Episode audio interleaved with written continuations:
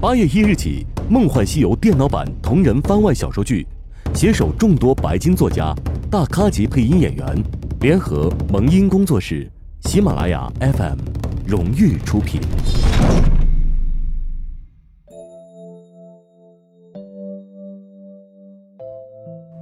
巨魔王时常会想起他第一次遇见神天兵的场景，带着一些异常清晰的细节。他记得那片山林，翠绿如茵。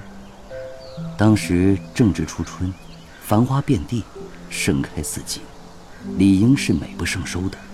然而他的鼻腔在那充斥着花香的和睦春风里，捕捉到了一股浓重的血腥气味。他沿着那气味寻去，隐隐听得刀剑相交的动静。愈行越近，眼前是数不清的天兵天将，犹如狼群一般，追逐猎杀着一对魔族。魔族素来坚韧强硬，不乏血性，无论如何也不应丧失斗志。然而这队伍之中尽是老弱，在这众寡悬殊的局势之下，已无多少还手之力，又顾忌着什么似的，不愿回头交锋，只一味奔跑。被追着撵着，竟像是惊慌失措的一群山羊，显出些可怜来。巨魔王头脑一热，只觉眼前血红，杀机顿起，不及细想，他已纵身一跃，怒吼着加入战场。他的突兀现身，令正收割着孱弱魔族队伍的天兵们略微为之一滞，但并没有影响战局。毕竟，即便他能以一敌百，也无可能以一己之力。逆天而行，又一名魔族在他面前碎裂，血肉之躯分崩离析，鲜血犹如泼洒一般，一时间里模糊了他的视线。巨魔王咬紧牙关，毫无退缩之意，他迎着那朝他而来的看似无法闪避的刀林剑雨，蓦然以手中长刀点地，腾空而起。而后，巨响一般，重重落下。这震慑之力足以撼山动地，令逼近他的一众天兵天将瞬间往后弹飞，陷入昏迷。而后，他再次拔身而起，踏上一柄刺来的长剑，借力跃出。他不只有蛮劲儿，更有行云流水的身形。他在刀剑之间穿梭，以一种令人眼花缭乱的速度，到了一名魔族身边。这名魔族形容甚为老迈，看服饰护甲，应该是这队伍的领袖。巨魔王想着，自己要是只能救一个人，至少也要把他带走。巨魔王从后单手将那魔族抓起，抛到自己背上，而后面向迫近的天兵，手中长刀一抖，成了一道虚影。年老的魔族正勉力顽抗。突然有人相助，得以喘息，正在庆幸。等看清巨魔王的侧脸，他却是大大一惊，颤声说：“是，你，你快走，这里太危险。”“不用怕，我带你走。”“我是没什么用了，你带着他，赶紧走。我们只能靠你，你就像你的父亲一样。”巨魔王心头猛地一抖。他想起之前听说过，有一支忠于父亲的魔族队伍，在父亲被害之后，虽然没有像其他旧部一般跟随在他身边，但为了重振魔族声威，他们这些年来一直致力于偷窃那本由天庭保管的上古术法秘籍。鸡鸣狗盗，然而以死效忠。巨魔王正待要说些什么。年老魔族已从他背上挣扎下来，护在他身前，将他往后一推。你快走！巨魔王心中翻腾，他素来高傲正直，不屑于宵小行径。然而护佑魔族子民是他的天职，老人的眼泪，更是刺痛了他。他手中的长刀依旧能划出锐不可挡的弧线，只是略微有些犹疑。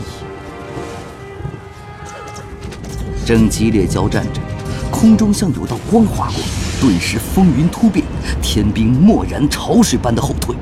定睛看去，就会发现他们并非撤回，而是井然有序的成了一个新的阵容。一名将士从天而降，青竹一般长身屹立于巨魔王面前，众天兵天将军退至他身后，等着他发号施令。巨魔王看着这将士，对方很是年轻，然而十分修长挺拔，风神俊朗，威风凛凛。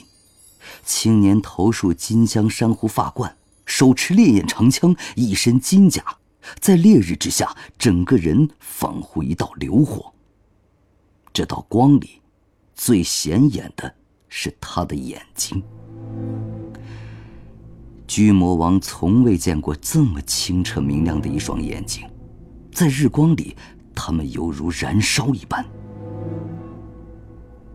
这双眼睛将视线投向他手中的典籍，而后变得冰冷，又带了些许轻蔑。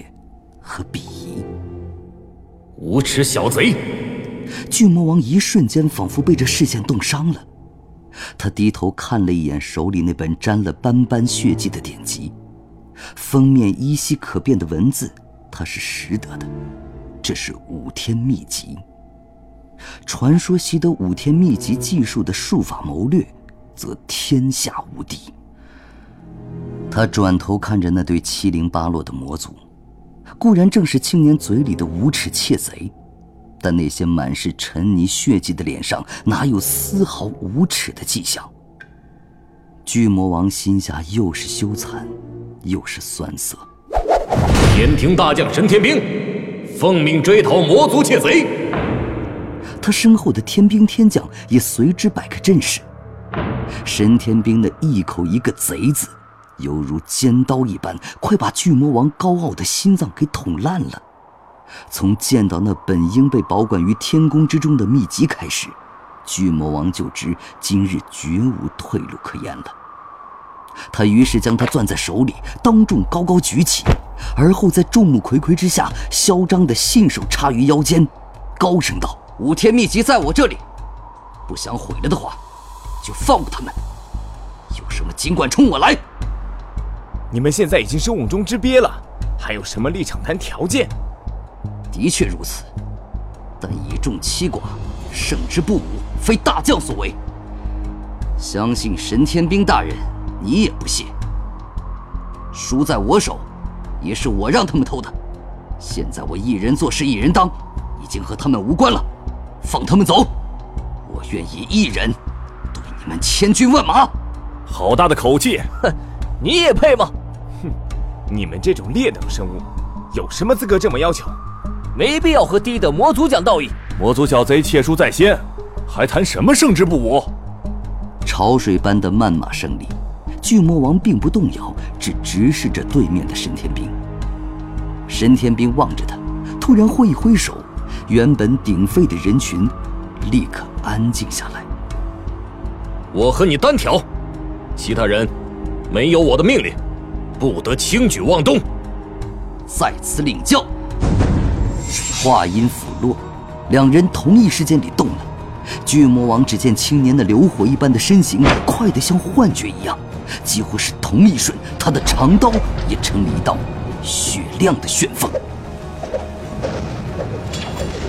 巨魔王从小接受最严酷的训练。在年纪尚幼的时候，部下们就已招架不住他三五招，及至成年更无对手。他并非自负，只是习惯了那种战无不胜的感觉。刀光所到之处，摧枯拉朽，枪刀相接，轰然轰响，犹如惊雷巨电，当空炸裂，冲力之大，令两人都往后飞出数丈。巨魔王没想到神天兵能如此强硬地挡住这一击。气势不减，心中不禁暗自为对方贺礼生财。甫一交手，便已成生死之势。两人又同时迅速飞身而起，不闪不避，缠斗在一起。这一场决斗打得难分难舍。巨魔王从来没打过这样畅快的架，遇到过这么旗鼓相当的对手，以至于他渐渐的都忘记了战斗的本意。不是一决生死，亦非为了胜负，这种势均力敌、完美对峙、互相拆解的美感，足以超越一切。世界上居然有这样的人，他居然能在有生之年遇到这样的人。他就如能料到神天兵的下一个招数一般，而本能地做出最准确、最契合的应对。神天兵也一样，就好像他们生来便是为了与对方如此痛快一战。巨魔王只觉胸中澎湃，那股从未有过的快意在胸腔中涌动翻腾，最终化为一声长啸。恰逢神天兵也仰天长啸，两人的笑声混在一起，震彻山林。巨魔王为这意想不到的默契回应，胸口剧烈震荡了一下，不由去看沈天兵。青年那双燃烧般的眼睛也正对着他。两人目光相触，四周像是风起云涌，又似万物无声。巨魔王从来没有这样心跳加速、血液沸腾过，好像整个世界里只剩下对峙的两个人，没有四周环伺的天兵天将，也没有艰难求生的魔族队伍。真想这样不知疲倦地打下去，永无休止。一阵惨叫入耳，巨魔王打了个激灵。犹如从梦中惊醒，正欲撤退的魔族被天兵们出手偷袭，有人来不及反应，便已被一枪钉穿在地上。老迈的魔族队长提刀勉力抵抗，然而看不见背后袭来的利剑。眼看那一剑即将刺过老人的胸膛，却是亮光一闪，巨魔王的长刀光速而至，顷刻将那重剑削为两截。电光火石之间，神天兵的长枪也如贯入长虹，势如破竹而来，穿透了他的右臂。坚毅如巨魔王也不由为这冲力而踉跄后退了几步。神天兵像是吃了一惊，本能将长枪抽回，那伤口顿时血如泉涌。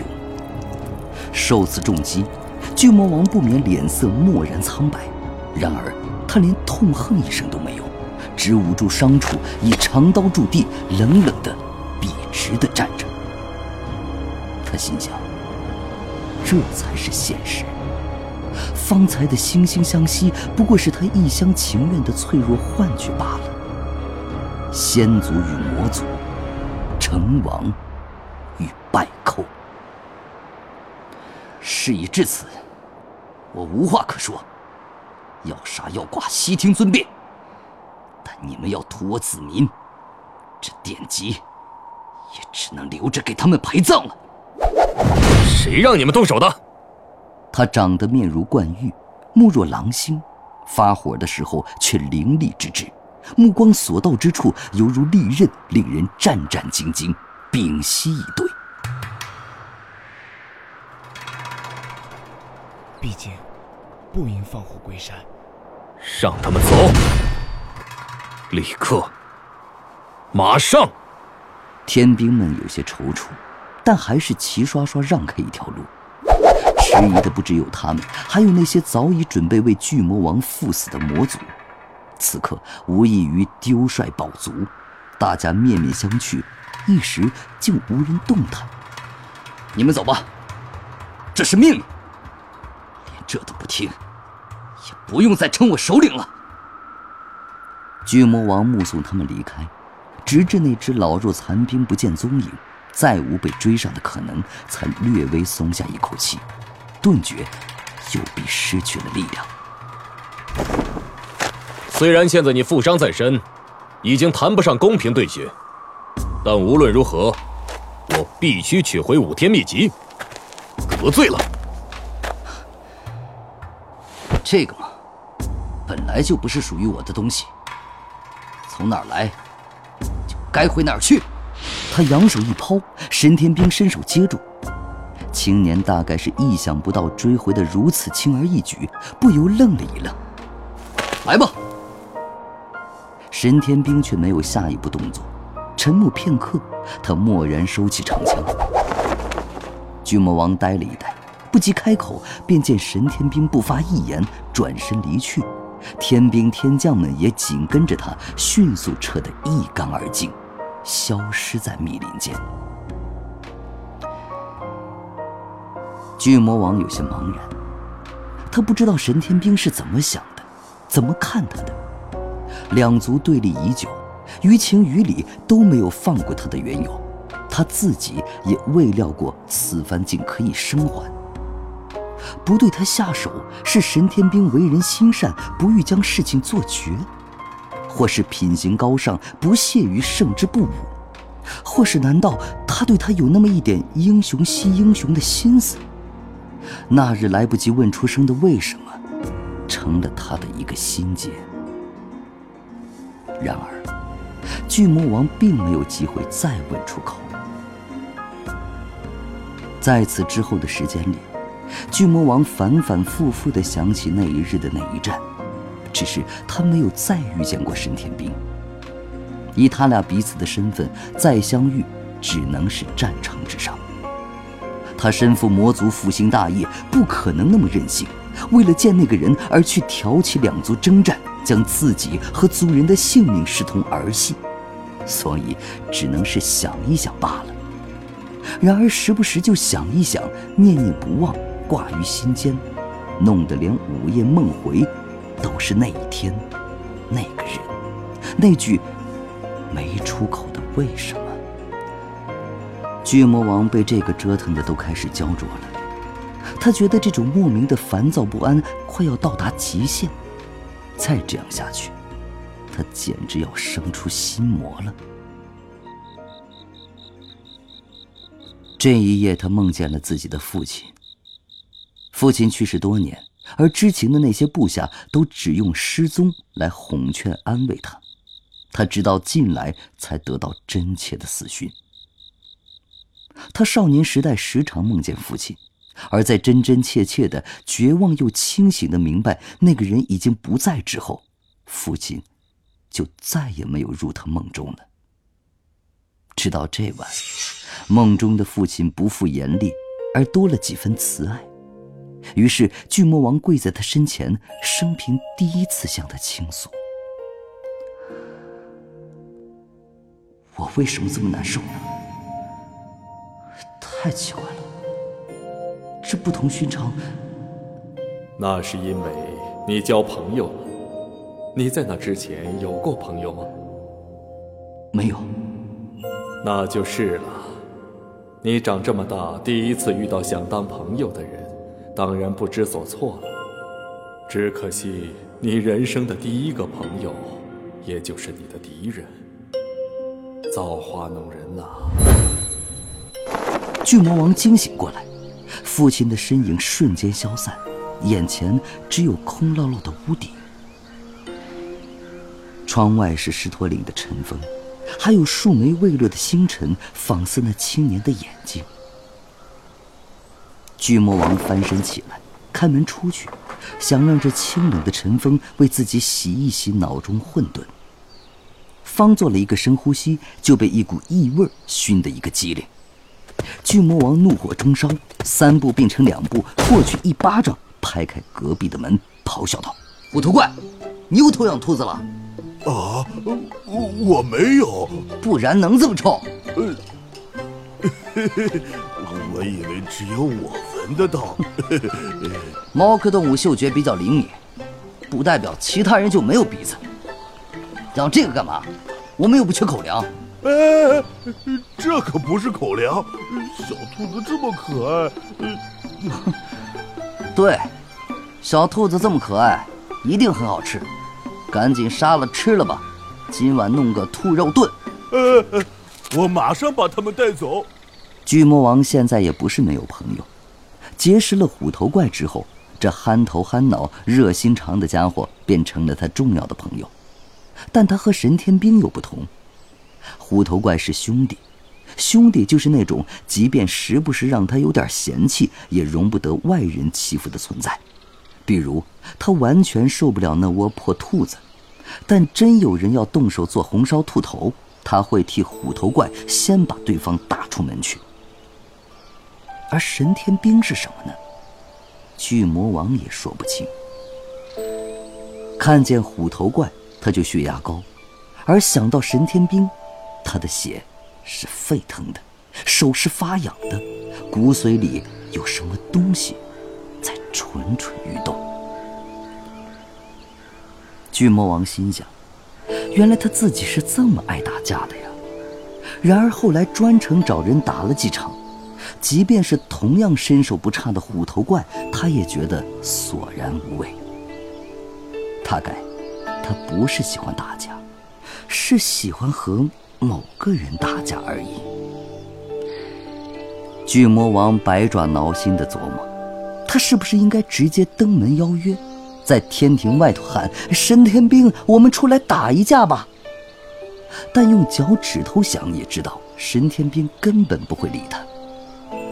那人简直是庭外的竹，寺外的松，刚正不阿，坚毅固执，仿佛人生里不存在无聊事和无聊人。这天，巨魔王撞见虎头怪，虎头怪看起来有点沮丧。怎么了？兔子死了？哦，没啊。养的挺好的，昨天又生了一窝呢。那是失恋了？呃，呃，谈不上吧。巨魔王知道虎头怪跟仙族的一名女性走得很近，这不奇怪。虽然仙族和魔族对立已久，但虎头怪素来心地柔软，喜欢可爱的小生物。那位名叫玄彩娥的仙族是九天彩娥化成的仙子，灵气四溢，纯情可爱，手上是曼妙的飘带和亮晶晶的魔法棒，背后还有对小翅膀。不管从哪个角度来说，都是虎头怪会想保护的类型。也没什么了，只不过蛾子他有更好的朋友了，所以嗯，没什么时间陪我了。这不就是移情别恋吗？说的这么清晰。呃，哎，呃，真的算不上，我们也不是那种关系，不是。别扯这些了，我只想知道是谁。那个什么更好的朋友，到底是谁来着？他是个仙族，同族本来关系就比较好，不像我，毕竟是异族。做朋友是比较难一点的，而且那个人很优秀，武艺高强，品行高尚，也帅得很。这说的不就是神天兵吗？巨魔王这段时间以来纠结成一团乱麻的大脑，突然豁然开朗，一片清明。他可以借这个机会找神天兵约战。虎头怪心思豁达，不爱计较，是绝不会做这种无关挑衅之事的。但他可以呀，反正他冷酷，他高傲，他随便吧。反正他是去替好友讨公道，有什么比这更体面、更正当的理由呢？巨魔王以玄鹰传信去天庭，信中洋洋洒洒地讲了来龙去脉，多方分析论证。末了就是赤裸裸的向神天兵约战。虽然自认为这封约战信写的无懈可击，在等待回音的时间里，巨魔王还是有点焦躁不安的。万一神天兵不屑于理会呢？神天兵嗤之以鼻的冷漠模样，时隔这么久，他闭着眼依然能回忆得起来。幸而很快。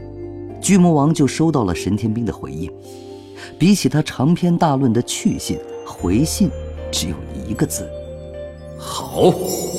巨魔王又一次热血沸腾了，他那几日里都情绪高涨，心情大好，连带虎头怪那些漫山遍野的臭兔子也变得不碍眼了。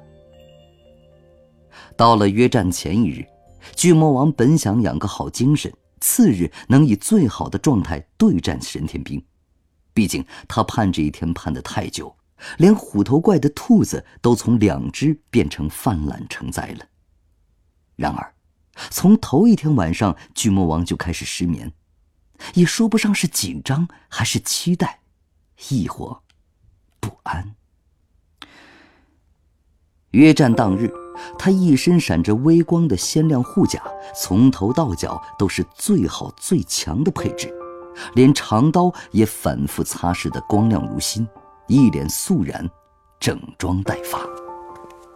哦，收拾的这么整齐啊！去约会吗？瞎多什么嘴！为了不惊扰他人，约战的地方选在偏远无人之处，悬崖之上，云海之下。巨魔王本以为自己会是早到的那个人，哪想的快要抵达之时，已见得神天兵的身影远远立于崖上。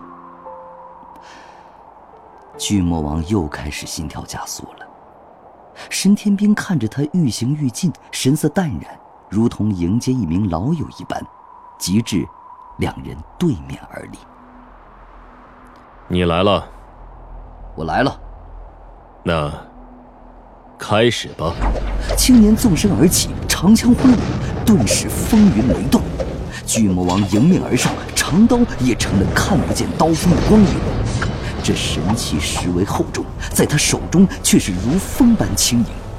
兵刃相接的声响在整个山谷中回荡，对方那强大的内力顺着刀身传至刀柄，震得巨魔王手心发麻，胸中却是说不出的快意。就是这个，他梦回萦绕的震动心脏的感觉。两人激烈打斗，都是轻功了得，从崖顶到云上，身形如风如电，刀光枪影更是穿云贯日而去。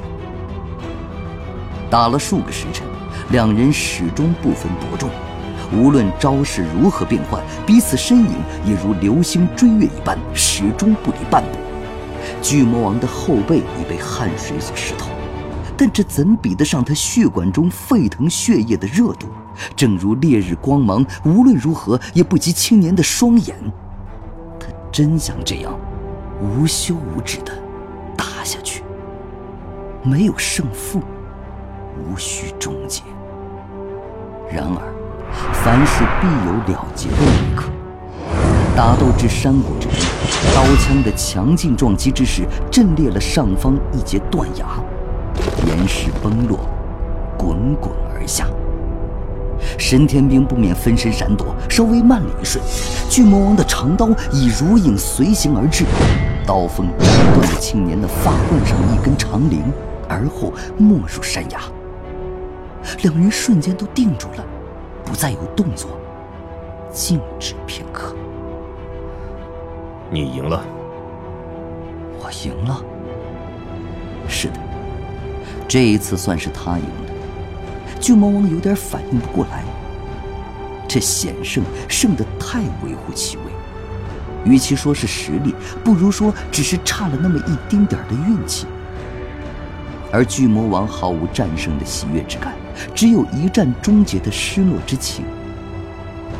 打完了，就这么打完了。虽然真的酣畅淋漓，甚是痛快，是巨魔王此生中最为畅快满足的一战。但结束了，就是结束了。这次约战的借口用过一回，是断然不能再用第二回的。他还能找得到下一个借口吗？还能有和神天兵再度私下交战的机会吗？他抬眼去看神天兵，神天兵也正看着他。青年依旧眼似星辰，那神态并不似一个败者，还兀自带着微笑。巨魔王又纠结了：“你，你输了。”“对。”那你怎么一点都不失落？哈哈哈哈哈哈！因为这完全不重要啊！这胜负事关男人的自尊、感情的归宿，怎么就不重要了？我只是想跟你痛痛快快的打一架而已，是你就行了，就行了，就行了，就行了，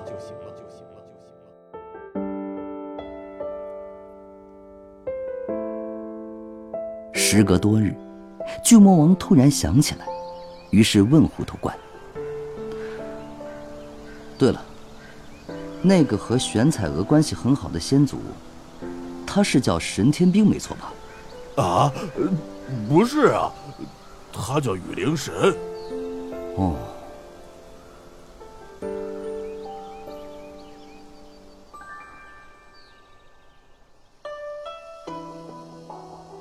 Hello，大家好，我是刺儿，很开心本次能够参与《梦幻西游》电脑版同人番外小说剧的录制。我所配音的游戏角色是巨魔王。嗯，那巨魔王呢是一个天生带有一股王者霸气的一个角色，我特别特别喜欢这样的角色。嗯，最后八月一号开始，《梦幻西游》同人番外小说剧会陆续上线喜马拉雅 FM，期待你的支持和收听。